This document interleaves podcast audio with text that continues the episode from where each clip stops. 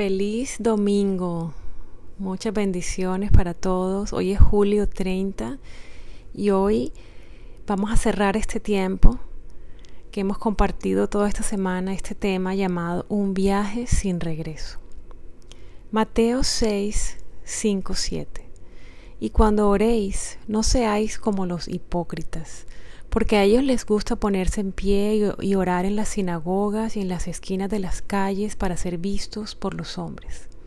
En verdad os digo que ya han recibido su recompensa. Pero tú, cuando ores, entra en tu aposento, y cuando hayas cerrado la puerta, ora a tu Padre que está en secreto, y tu Padre que ve en lo secreto, te recompensará. Y al orar, no uséis repeticiones sin sentido como los gentiles, porque ellos se imaginan que serán oídos por su palabrería.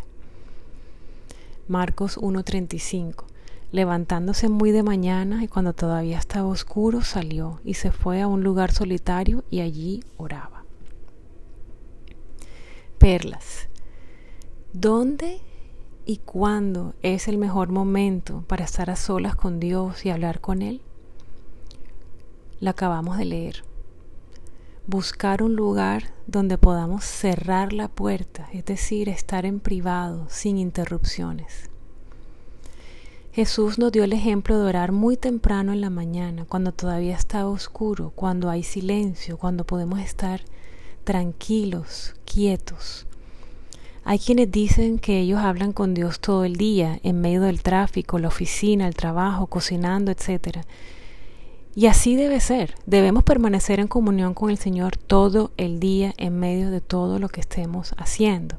Sin embargo, Jesús nos modeló que Él necesitaba espacios a solas para hablar con el Padre, con toda su atención para Él, la atención no dividida para Dios, para poder escuchar su voz y recibir todo lo que necesitaba para ese día, para cada día. Si Jesús necesitaba cada día tomar un tiempo a solas con el Padre, sin ruido, sin nadie alrededor, muy temprano en la mañana, nosotros lo necesitamos más. Y siempre surgen preguntas con respecto a los horarios personales y los famosos, pero ¿por qué? A mí no me parece, yo no puedo, etcétera. Y esa es nuestra humanidad en pleno, nuestra lógica analizando todo. Pero una parte importante acerca de aprender a ser humildes es aceptar que no todo lo tenemos que entender, que Dios no nos tiene que dar explicaciones de todo y que hay cosas que simplemente tenemos que obedecer porque Él así lo estableció, entendamos o no, nos parezca bien o no, si creemos y decimos que Dios es bueno y que nos ama, entonces debemos creer y aceptar que todo lo que Él nos pide que hagamos es bueno. Los invito a orar conmigo. Padre, ayúdame a seguir el ejemplo de Jesús. Ayúdame. Dame las fuerzas espirituales para ir en contra de las fuerzas de mi carne que me alan a quedarme en la cama o a saltar de la cama para comenzar a correr todo el día y caer exhausto al final de ese día y nunca tener tiempos de calidad íntimos a solas contigo. No he sido sabio, no le he dado prioridad a mi vida de oración y te pido perdón por eso, Señor. Perdóname por no hacer lo que mi espíritu sé muy bien que tengo que hacer, porque es lo que a ti te agrada y porque es lo mejor para mí.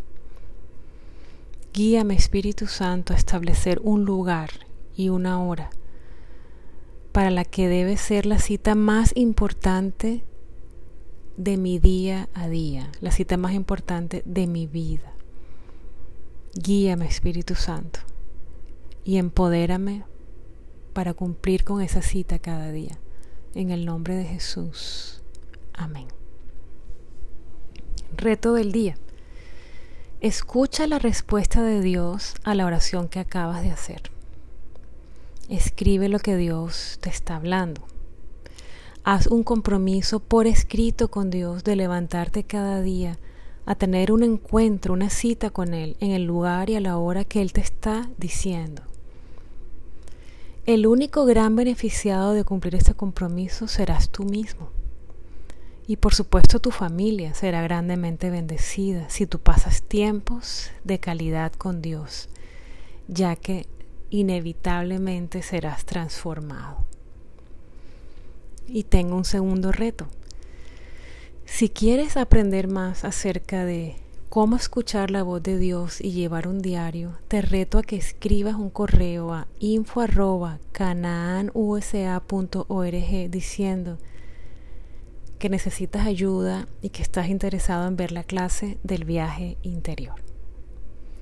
Que Dios te bendiga, que todo lo que escuchaste de parte de Dios esta semana quede escrito en tu corazón y en tu espíritu para siempre y que los tesoros que vienen de parte del corazón de Dios para ti, tú puedes abrazarlos, atesorarlos, vivirlos, aplicarlos a tu vida. Que Dios no permita que nada de lo que escuches de parte de Él quede en el olvido ni como una teoría o información, sino que se convierta en vida en ti, en tu corazón, en tu estilo de vida, en tu casa, en tu familia.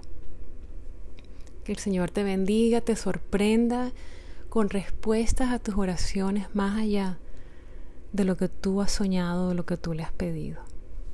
Mil bendiciones.